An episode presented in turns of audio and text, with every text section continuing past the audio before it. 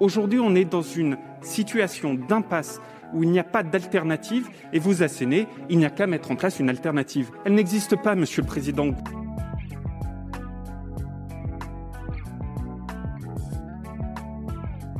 I believed and said that land is the basis of all revolution, freedom, dignity, justice, and equality.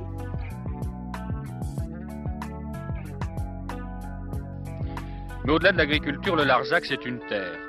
Les 103, ces 103 exploitants que l'armée voudrait exproprier pour y installer son nouveau camp. Les damos la bienvenida a la mesa Sin feminismo no hay escalonamiento de la agroecologia. Sem feminismo non. Salut et bienvenue dans Agroécologie en mouvement, le podcast qui interroge les mouvements sociaux de l'agroécologie. Ensemble, nous dessinerons les contours de ce qu'est l'agroécologie et de ses différents mouvements. Nous discuterons des alliances et des modes d'action d'hier pour réinventer ceux de demain. Bonjour Michel Pimbert, merci d'avoir accepté cette euh, entrevue. Est-ce que vous pourriez vous présenter pour les personnes qui nous écoutent? Bonjour Hugo, merci pour l'invitation. Euh, mon nom est Michel Pimbert, je suis euh, actuellement le, le, directeur du Centre d'agroécologie eau et résilience à l'Université de Coventry. Euh, mon, mon, travail euh, en agroécologie date euh, de, depuis assez longtemps et je suis venu à l'agroécologie par l'étude de pratiques paysannes et de travaux avec, avec des sociétés. Et donc vous étiez sur voilà le, le mariage de l'écologie et de vos études paysannes? Euh, Oui, et, et donc euh, j'ai peu à peu élargi hein, ma, vision de, l'agroécologie. Au, départ, il s'agit plutôt de, penser en termes d'agriculture durable, d'agriculture paysanne durable. Euh, mais euh, l'agroécologie, surtout cette dernière décennie, même ces 15 dernières années, a élargi son, cadre de référence pour se focaliser non seulement sur euh, l'agriculture pratiquée au niveau des parcelles paysannes des agriculteurs, mais également se focalise sur l'ensemble du système agroalimentaire. Une des définitions de l'agroécologie actuellement, c'est euh, l'étude de l'écologie des systèmes agroalimentaires.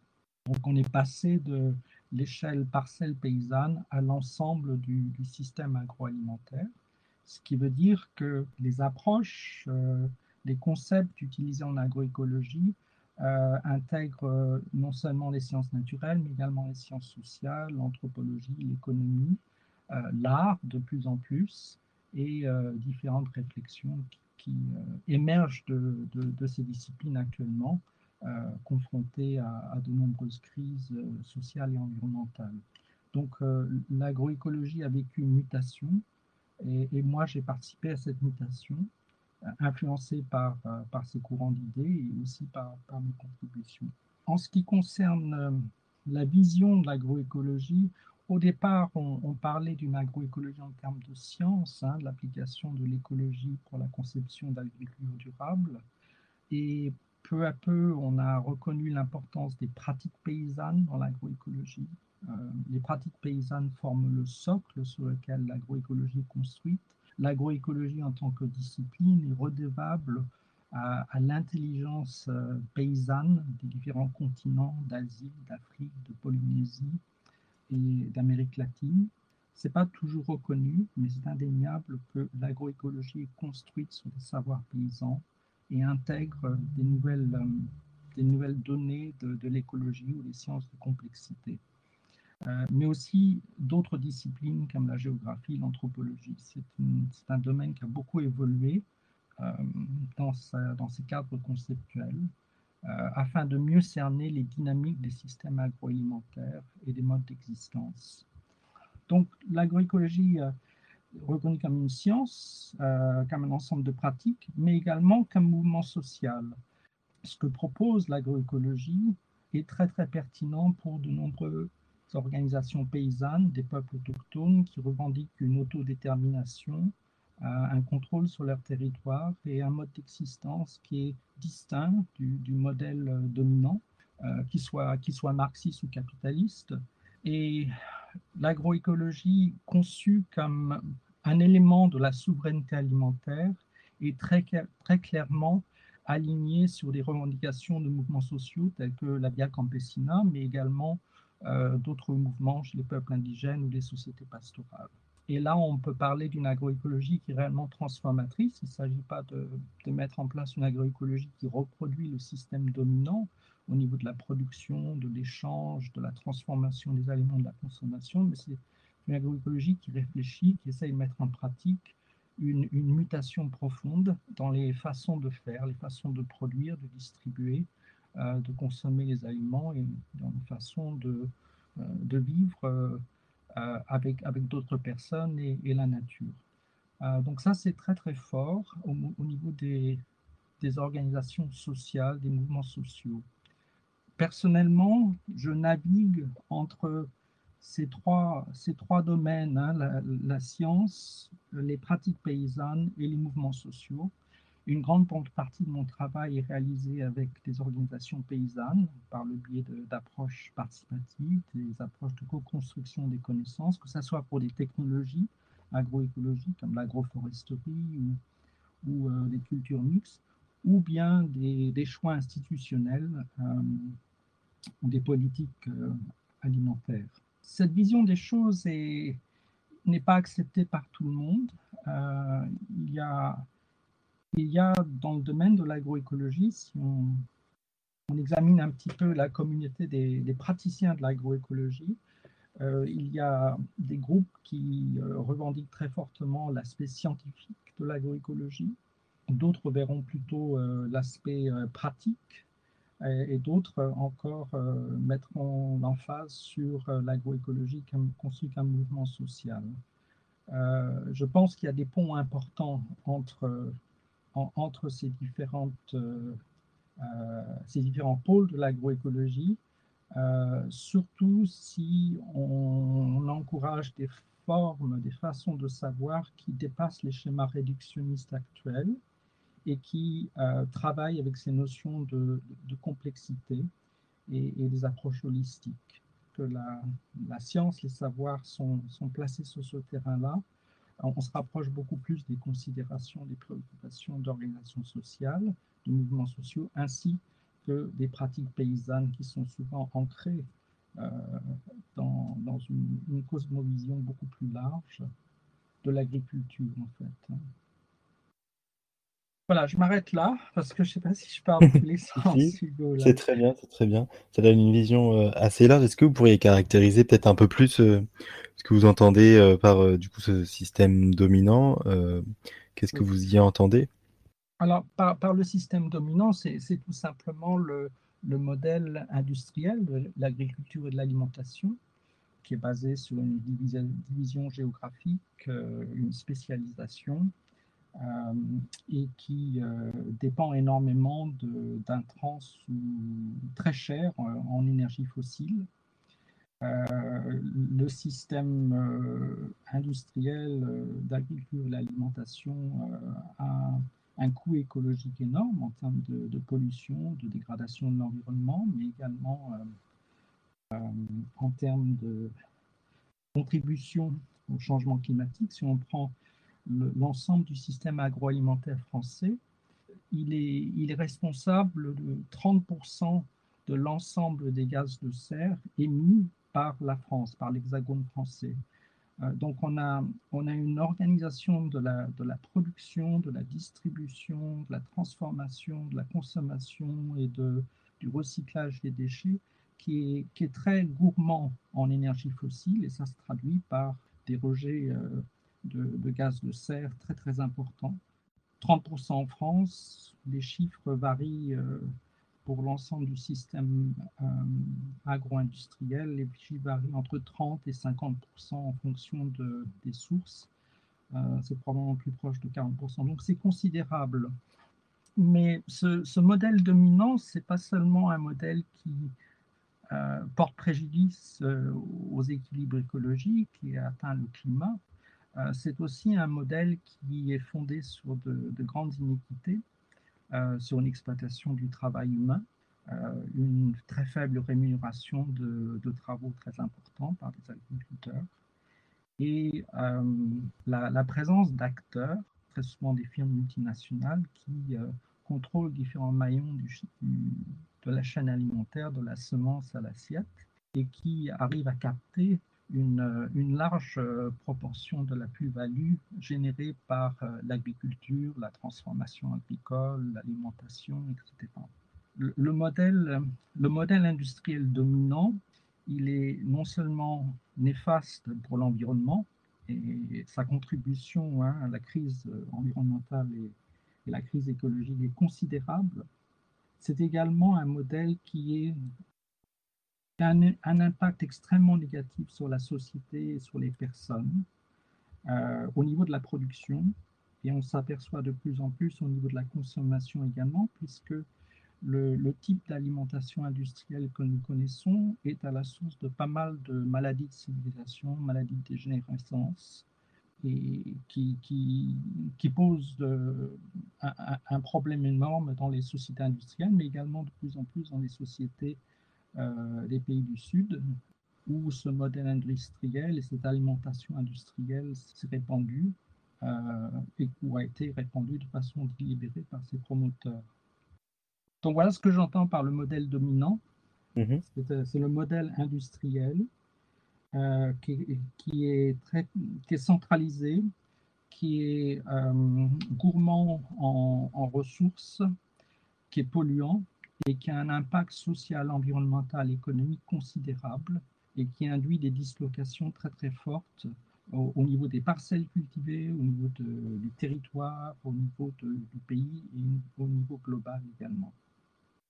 Vous êtes basé en Angleterre pour votre poste à, Coventry. Quel est ce paysage de l'agroécologie et particulièrement de l'agroécologie paysanne? Alors, euh, en, Angleterre, tout comme en France, il y a des, organisations de petits paysans qui sont rattachés à la Via Campesina. Alors en France, on a la Confédération paysanne. Ici, en Angleterre, au Royaume-Uni, on a le Land Workers Alliance, qui est un, des membres de la Via Campesina. C'est un, groupe de, petits paysans, paysans de moyenne taille, qui, euh, qui, a une démographie intéressante. Il y a beaucoup de jeunes euh, dans, ce, mouvement. Et leur, euh, approche est de mettre en valeur une agriculture euh, agroécologique, des circuits courts, des relations de proximité euh, avec, les consommateurs et également de, promouvoir des changements politiques au niveau de, de l'Angleterre ou du Royaume-Uni qui permettraient de donner une meilleure rémunération à des agriculteurs, euh, reverrait le mode de subvention qui favorise une agriculture industrielle polluante et, et destructrice hein, de tissu social et tissu écologique. Et le Land Workers Alliance et ses membres euh, est, un, des groupes avec lesquels mon centre travaille énormément. On a des relations très privilégiées avec le Land Workers Alliance au Pays de Galles, en Angleterre, ainsi qu'en Écosse. Euh, donc, l'idée, l'idée de l'agroécologie, l'agroécologie conçue comme un pilier de la souveraineté alimentaire, existe également au Royaume-Uni. Je dirais que c'est arrivé un peu plus tardivement qu'en Italie ou en France, mais c'est certainement là, euh, et ça avance à grands pas, euh, porté par beaucoup de jeunes euh, qui, animent ce, mouvement et qui revendiquent pas mal de choses radicales, mais qui en même temps ont une approche très constructrice pour argumenter, montrer des alternatives, faire des propositions. Est-ce que vous pouvez nous dire quelques propositions que fait euh, le Land Workers Alliance, par exemple? La, première, ce serait de, modifier le, système de subvention euh, qui, favorise donc euh, la grande agriculture, l'agriculture industrielle, et qui néglige la, petite paysannerie. à, un moment donné, il fallait que les fermes aient une taille minimum, c'était 5 hectares et plus, pour pouvoir bénéficier de subventions de, de l'État. Ça, ça a été fortement contesté et ça continue à être contesté parce que il existe un, tissu de, petites fermes d'agriculture familiale au Royaume-Uni qui doit être défendu. Donc ça, c'est un des axes de bataille hein, de la Via Campesina, le Land Workers Alliance. un deuxième axe de bataille important, c'est ça part du constat qu'en fait, si on, si on examine les financements pour la recherche en agriculture, l'agroécologie, surtout une agroécologie transformatrice, une agroécologie qui, qui refuse le modèle industriel dominant, une agroécologie qui cherche à, à réinventer euh, l'agriculture et les relations entre les personnes et la nature, euh, ben, ce type, ce type d'agroécologie finalement est très très peu financé. Euh, l'examen de, des sources de financement pour la recherche en agriculture montre très vite, pays par pays, que c'est une partie infime du budget pour la recherche qui est allouée à l'agroécologie. Euh, il en est de même pour les financements euh, pour l'aide au développement. Si on examine les financements des gouvernements français pour l'aide au développement, le gouvernement anglais ou le gouvernement allemand, on s'aperçoit qu'il y a une toute petite part de cette aide au développement qui est consacrée au développement de l'agroécologie, à la recherche et développement en agroécologie. La part du lion est utilisée pour promouvoir le modèle industriel, la révolution verte dans les pays du Sud, euh, mais également une, euh, nouvelle forme de, révolution industrielle qu'on appelle la quatrième révolution industrielle, qui intègre de nombreuses technologies avant-garde comme euh, le génie génétique, la, biologie synthétique, la robotique, la digitalisation, etc.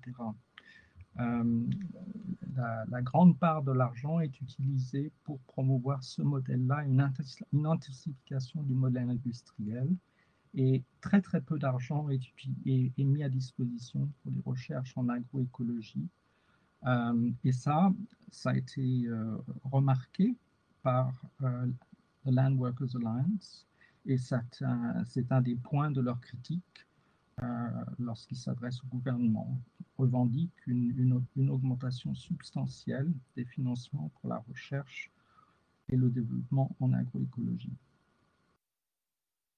Concernant le gouvernement anglais, est-ce qu'il a, par exemple, comme en France, reconnu l'agroécologie comme euh, quelque chose qui existait, tout au moins, ce qu'il n'a pas du tout reconnu, et s'il l'a reconnu, comment est-ce qu'il, euh, comment est-ce que le gouvernement a coopté euh, cette définition de l'agroécologie? Oui, alors en, France, d'après ce que j'ai pu observer, en France, le, gouvernement, surtout sous le ministre Stéphane Le Foll, euh, s'est présenté comme un champion de l'agroécologie et a introduit l'agroécologie comme pilier principal dans les travaux de l'INRA. Euh, et euh, c'était une certaine vision de l'agroécologie, une vision très, très scientifique. Et bien entendu, cette, cette, vision a été contestée par différents acteurs sociaux en France, euh, la Confédération paysanne, mais aussi des organisations citoyennes qui demandaient une agroécologie très différente, une agroécologie qui euh, encourageait les relations de proximité, une économie solidaire et euh, des formes de, convivialité même. et je pense que ce débat continue en France. En Angleterre, le gouvernement n'a jamais, jusqu'à ce jour, revendiqué l'agroécologie comme quelque chose d'important pour son programme de développement. Euh, l'agroécologie est mentionnée dans le cadre de d'autres approches qui sont favorisées par le gouvernement, ce qu'on appelle le, sustainable intensification, l'intensification soutenable ou l'agriculture climatiquement sensible. Et essentiellement, ces approches essayent de minimiser certains, certains dommages environnementaux causés par l'agriculture, mais ce n'est pas vraiment une remise en cause fondamentale du modèle. On parlera toujours de monoculture, d'intensification, euh, ça s'inscrit dans une logique euh, productiviste. Euh, et si agroécologie il y a, c'est une incorporation très sélective de l'agroécologie. Il y a certains éléments de l'agroécologie qui sont introduits dans, le, dans la réflexion sur l'agriculture climatiquement sensible ou sur le sustainable intensification. Mais ces éléments de l'agroécologie sont intégrés dans un cadre qui reste très productiviste, très orienté vers la croissance et qui ne modifie aucunement euh, le modèle de production dominant euh, et qui donc euh, continue à avoir les, mêmes, les mêmes incidences négatives sur l'environnement et la société. Ça, c'est une différence importante. Dans les nouveaux textes qui sortent actuellement concernant les financements de la recherche, il n'est pas du tout fait mention de l'agroécologie. C'est très, très intéressant.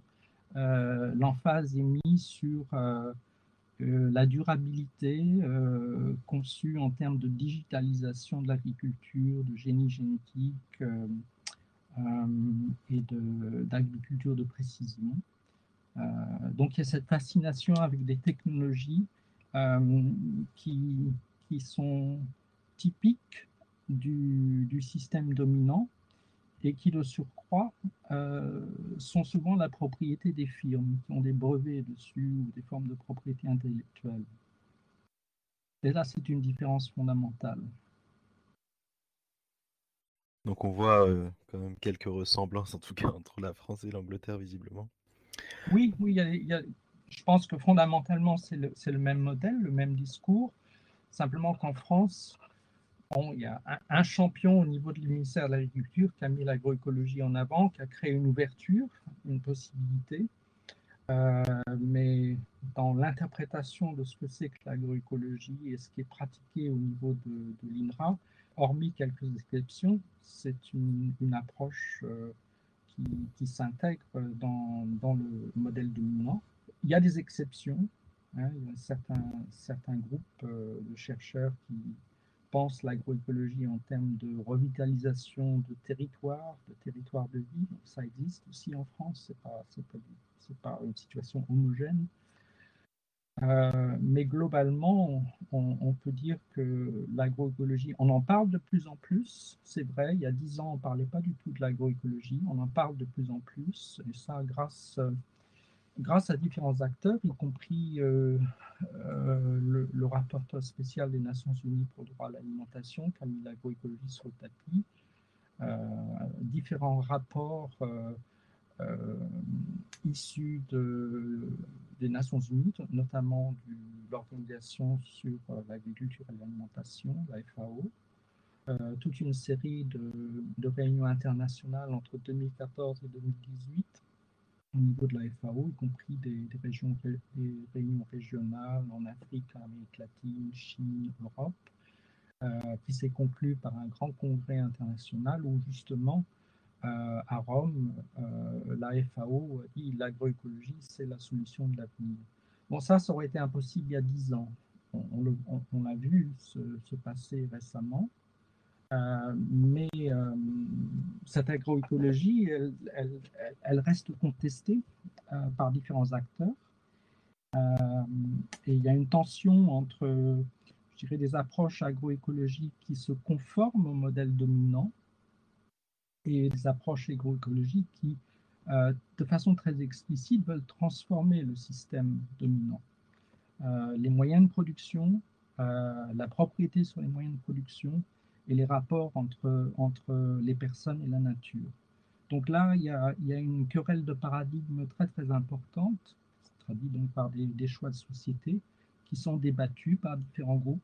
Et c'est vrai que ce sont des, jeunes gens qui, euh, bah, comme par le passé, euh, deviennent des champions d'un nouveau paradigme euh, au vu des urgences climatiques, environnementales, sociales auxquelles nous sommes confrontés. En France et en Amérique latine et dans bien d'autres territoires, certaines agricultrices, chercheuses et donc certains mouvements sociaux prônent une agroécologie féministe. Comment est-ce que vous voyez cette partie du mouvement social de l'agroécologie à l'international ou alors en Europe et au Royaume-Uni plus particulièrement? Est-ce que vous la voyez plutôt présente ou encore assez assez peu présente, peu acceptée, ou comment vous voyez ces évolutions autour de, cette agroécologie féministe? C'est un, un, développement très, très important, une articulation très importante, hein, l'agroécologie féministe et une agroécologie féministe politique. Euh, et c'est vrai que c'est euh, une articulation qui prend de plus en plus de force. Euh, et plus en plus confiance euh, en ses positions et ses, arguments. Mais ça reste quelque chose de très minoritaire dans, dans, beaucoup de pays. Je dirais cette, cette façon de, concevoir l'agroécologie, elle, elle, est très peu soutenue et, mal comprise mais elle surprend parce qu'elle gagne du terrain. des, collectifs de femmes agroécologistes qui se constituent euh, argumentent, euh, font les liens entre euh, l'agroécologie et le patriarcat, font les liens entre le patriarcat et l'exploitation de la nature. Donc, ce sont des arguments très, très, très importants qui enrichissent le débat au sein du, mouvement agroécologique et je dirais même au niveau des mouvements sociaux. Euh, beaucoup de mouvements sociaux euh, sont encore très entachés hein, par une tradition patriarcale et autoritaire. Je, quand je, travaille beaucoup avec les mouvements sociaux et je, le dis euh, à, mes amis dans le mouvement social, c'est important qu'on réfléchisse sur ces aspects-là et qu'on dépasse ces, ces, types de problèmes. Euh, mais on voit aussi au niveau des mouvements sociaux des résistances par rapport à ce, discours sur l'agroécologie féministe. Ça ne veut pas dire hein, qu'il ne sera pas possible d'intégrer cette perspective, mais il faudra, il faudra du temps. Euh, la Via Campesina elle-même est, très consciente, très consciente que le, problème du patriarcat et la violence systémique à l'égard des femmes est, un problème majeur. Et je crois qu'il y a un des slogans de la Via qui dit qu'on ne peut pas envisager la souveraineté alimentaire tant que la violence contre les femmes euh, perdurera. Introduire des nouvelles pratiques, des nouvelles réflexions, reformater les esprits, les valeurs, etc., prend du temps je dirais que l'agroécologie féministe euh, s'attaque à quelque chose de, très ancré dans les sociétés euh, actuelles, hein, qu'elles soient euh, les sociétés dans les pays du Nord ou les pays du Sud, c'est le système patriarcal et, les formes de domination qui existent entre les hommes et les femmes. et là, ça prendra du temps pour faire évoluer les mentalités. Mais encore une fois, on peut, on peut, on peut être surpris parce qu'on s'aperçoit que euh, les, les, collectifs de femmes et certains hommes qui travaillent sur ces questions d'agroécologie féministe euh, gagnent du terrain, introduisent ces arguments et de plus en plus on en parle ouvertement. Ça aussi, c'était impensable il y, a, cinq ans, euh, mais on s'en aperçoit. J'étais à la, à la réunion de Agroecology Europe, qui est une, un groupement euh, créé au niveau européen, euh, dans lequel il y a beaucoup, beaucoup de jeunes gens. C'est très, très, très encourageant, ça fait vraiment plaisir. Et eh bien là, il n'y a aucune difficulté à avoir des ateliers de travail sur, l'agroécologie féministe. Euh, donc il y, a une, il y, a une, nouvelle génération qui, qui s'approprie ces idées, qui les travaille et les retravaille. Donc on peut voir des évolutions euh, plus rapide qu'on ne pouvait le penser au, début. L'agroécologie féministe introduit une critique du système patriarcal et ça c'est dur à casser, c'est dur à, transformer. Et c'est un, combat très très important que beaucoup beaucoup de, de, mouvements sociaux, de citoyens et de citoyennes ont à livrer maintenant. En France, c'est les études de genre et décoloniales ou post-coloniales qui aujourd'hui font débat, en tout cas posent problème, justement font entraînent des frictions parce que notamment à la droite, dans les partis politiques de droite, cela pose problème et on se voit aujourd'hui traité d'islamo-gauchiste. Et, donc concernant justement des études sur l'agroécologie, des, mouvements sociaux qui souhaitent se débarrasser de ces relations post-coloniales ou ces relations encore coloniales, est-ce que, que là aussi ça avance On voit la notion de souveraineté alimentaire. Comment est-ce qu'elle est ancrée dans ce, mouvement de décolonisation encore aujourd'hui plutôt cette colonisation qui est encore assez présente, en tout cas théoriquement. Comment est-ce que vous le voyez au sein de l'agroécologie? Et là aussi, je, pense qu'il y, a encore pas mal de chemin à faire. Euh, euh, mes collègues et moi avions fait une recherche il n'y a pas trop longtemps pour essayer de comprendre euh, la, présence d'une réflexion anticoloniale ou postcoloniale dans les travaux d'agroécologie. On a été surpris de voir qu'il y avait très très peu d'articles euh, qui, euh, qui traitait de cette question. Au sein, ça, ça c'est dans le domaine des sciences et, de la recherche. Et la recherche, le monde académique est encore très, très, imbibé hein, de cet héritage euh, colonial, des formes de racisme explicite ou, ou semi-consciente. Semi donc c'est pas propre à l'agroécologie, c'est un, phénomène qui existe dans, le domaine euh, de la recherche, dans le domaine académique, dans les, dans, dans milieu intellectuel, euh, surtout dans les pays, pays du Nord. Est-ce que c'est la même chose dans les mouvements sociaux euh, la, participation de différents groupes ethniques et de différents genres est plus plurielle euh, notamment dans la Via Campesina.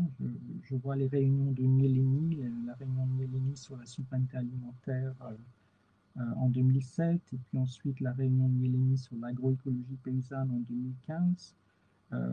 une très grande diversité culturelle, une, diversité ethnique, avec une, conscience que les formes d'oppression et de domination véhiculées par le système euh, agroalimentaire dominant euh, touchent tout le monde. Euh, donc là, il y, a, un point commun. mais l'articulation d'une d'une approche qui serait explicitement anticoloniale, antiraciste, anti-homophobe aussi, tarde à venir, je dirais. je, pense, je pense que c'est en formation mais c'est pas quelque chose de, très présent encore. On en voit les germes. Euh, il y a même certains groupes euh, dans, certains mouvements sociaux, y compris, euh, y compris la Via Campesina, qui ont beaucoup du mal à parler de leur sexualité, s'ils si, ont une orientation sexuelle différente de ce qui est conçu comme normal. Il faudra du temps pour que euh, puissent s'exprimer, trouver leur place dans, ces mouvements. Euh, et ça, ça, se fera, mais euh, c'est un, processus en, formation, je dirais. je crois que généralement, on pourrait faire plus à la fois dans les milieux académiques, milieux chercheurs, milieux intellectuels et milieux paysans, mouvements sociaux, sur toute cette question de renverser, renverser des formes de domination alignées sur des modèles de colonisation, post-colonisation euh, et, autres hiérarchies qui, subsistent dans la tête euh, et dans les gestes de pas mal de personnes encore. On a un peu parlé des, jeunes depuis tout à l'heure en filigrane. Vous parliez notamment euh, en Angleterre de leur forte présence dans les mouvements d'agroécologie paysanne. comment est-ce que vous voyez leur place aujourd'hui, que ce soit à l'international, vous parlez de la Via Campesina, ou en Angleterre, au Royaume-Uni, en Europe de l'Ouest?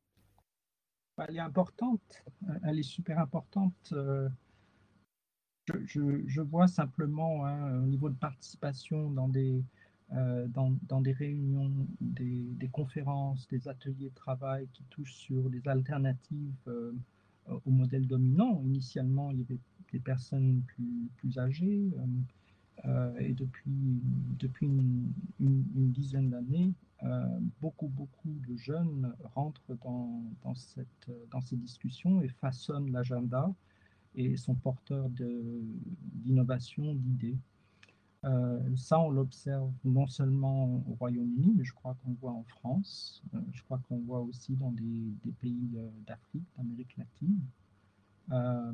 ça, me, paraît normal et, très sain parce que cette, nouvelle génération, la génération de mes enfants, sont confrontés à, des, problèmes existentielles euh, qui, sont graves.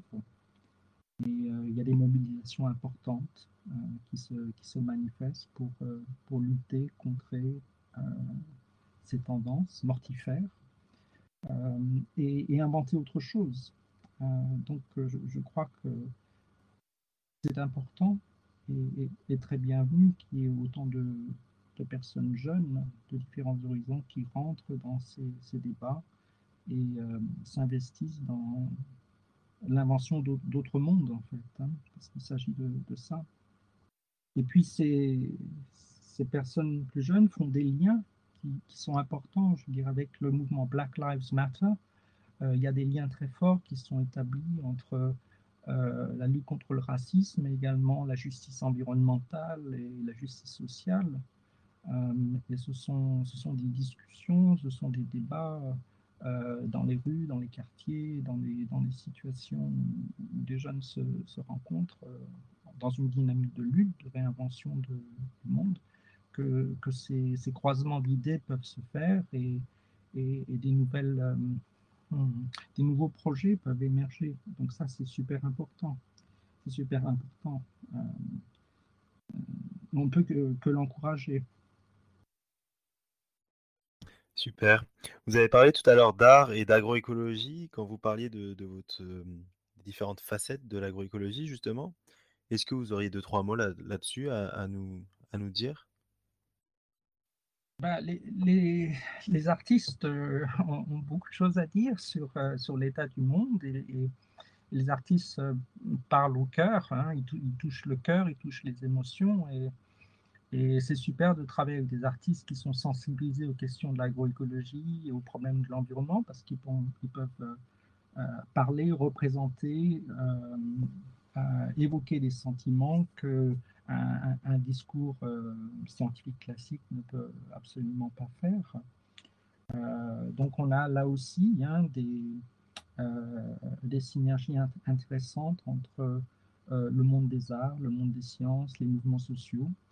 Euh, dans notre centre, euh, on a donc le centre d'agroécologie à Coventry réussi à, faire en sorte qu'on ait des, personnes qui sont issues des sciences sociales et des sciences naturelles, mais également nous avons des artistes qui travaillent avec nous. Pas, beaucoup, hein, il y en a deux, trois, mais déjà ça change la dynamique et ça nous permet d'avoir une approche euh, transdisciplinaire, surtout si l'on intègre dans cette transdisciplinarité les, savoirs paysans, les savoirs citoyens, ce qui, est nécessaire dès lors qu'on on, on pratique une, approche transdisciplinaire. C'est pas seulement euh, la transdisciplinarité entre des, disciplines académiques, il faut également qu'il y ait une intégration des savoirs vernaculaires, des savoirs de peuples indigènes et des savoirs citoyens.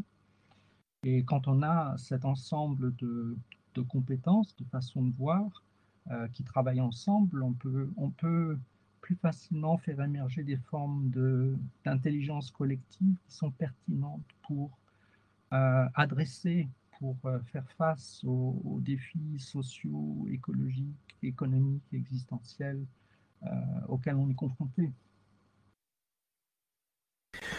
C'est génial, je ne savais pas que tout cela existait. Peut-être pour clôturer notre, notre appel, est-ce que justement vous auriez une œuvre, un livre, un article qui vous ont marqué autour de l'agroécologie paysanne et que vous voudriez partager? Sur le thème de l'agroécologie paysanne, il faut donner la voix aux paysans et aux paysannes et aux peuples autochtones. Je, pense que la déclaration sur l'agroécologie de Nieleni en 2015 est très utile. Ce n'est pas, pas très long, euh, mais euh, c'est très fort. C'est une articulation, un point de vue paysan euh, pluriel qui parle de, de l'agroécologie et du monde souhaité. Et euh, leur agroécologie est très très liée au projet de souveraineté alimentaire et d'autodétermination des peuples. Euh, donc ça, moi, je pense que c'est un bon point de départ. Euh, c'est très important de faire la place, faire la place pour des, paroles paysannes sur ces questions. Plus académique ou, plus intellectuel, ce qui m'a marqué? Hmm. Peut-être ce qui vous a donné l'envie de un texte qui vous remotive, que vous pourriez relire de temps en temps, ou quelque chose, en tout cas un texte qui vous a marqué pour, euh, pour faire ce que vous faites tous les jours? Ah, il, y a eu, différents textes, hein. c'est difficile Hugo, parce que en, 1981-82, je crois que je faisais, encore ma thèse de doctorat en France dans un labo CNRS.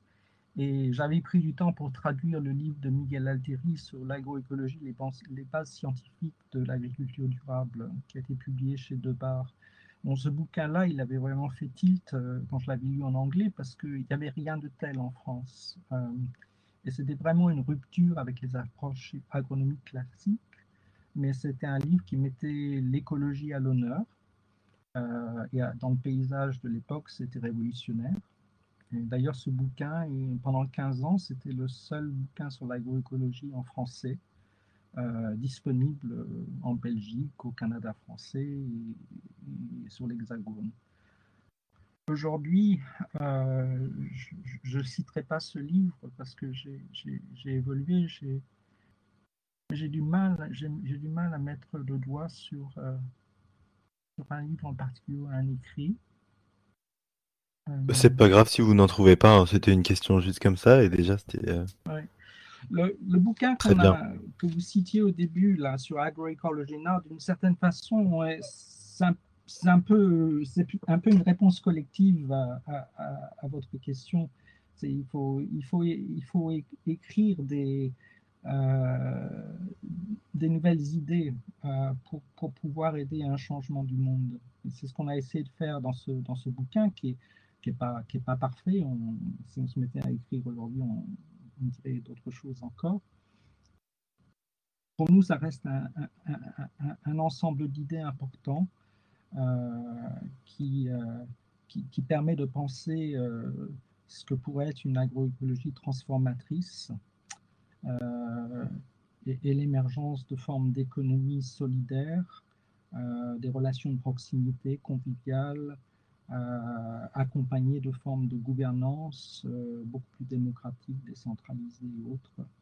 Euh, on n'a pas beaucoup parlé de cet aspect-là, mais c'est fondamental aussi. C'est qui décide quelles sont les modalités, les formes de gouvernance qui permettent d'accompagner des transformations agroécologiques au niveau des territoires. Et là, là il faut parler de démocratie délibérative, démocratie directe et inventer d'autres formes de décision qui sont plus inclusives, plus plurielles euh, et plus euh, aux mains de citoyens et citoyennes. Ça, c'est un autre chapitre euh, pour, pour l'agroécologie qui cherche à transformer le monde. Est-ce qu'il sera traduit ce, livre en français, par exemple?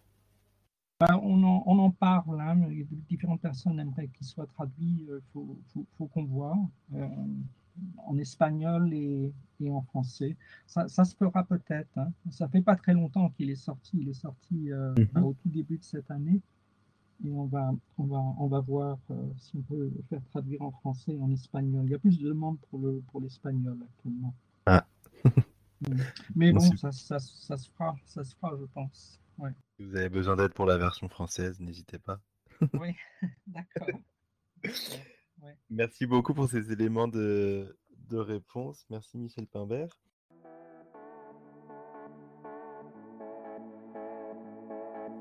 Merci à tous d'avoir écouté ce premier podcast. C'était Michel Pimbert dans Agroécologie en mouvement, un podcast de sillage. On se retrouve très prochainement pour un nouvel épisode.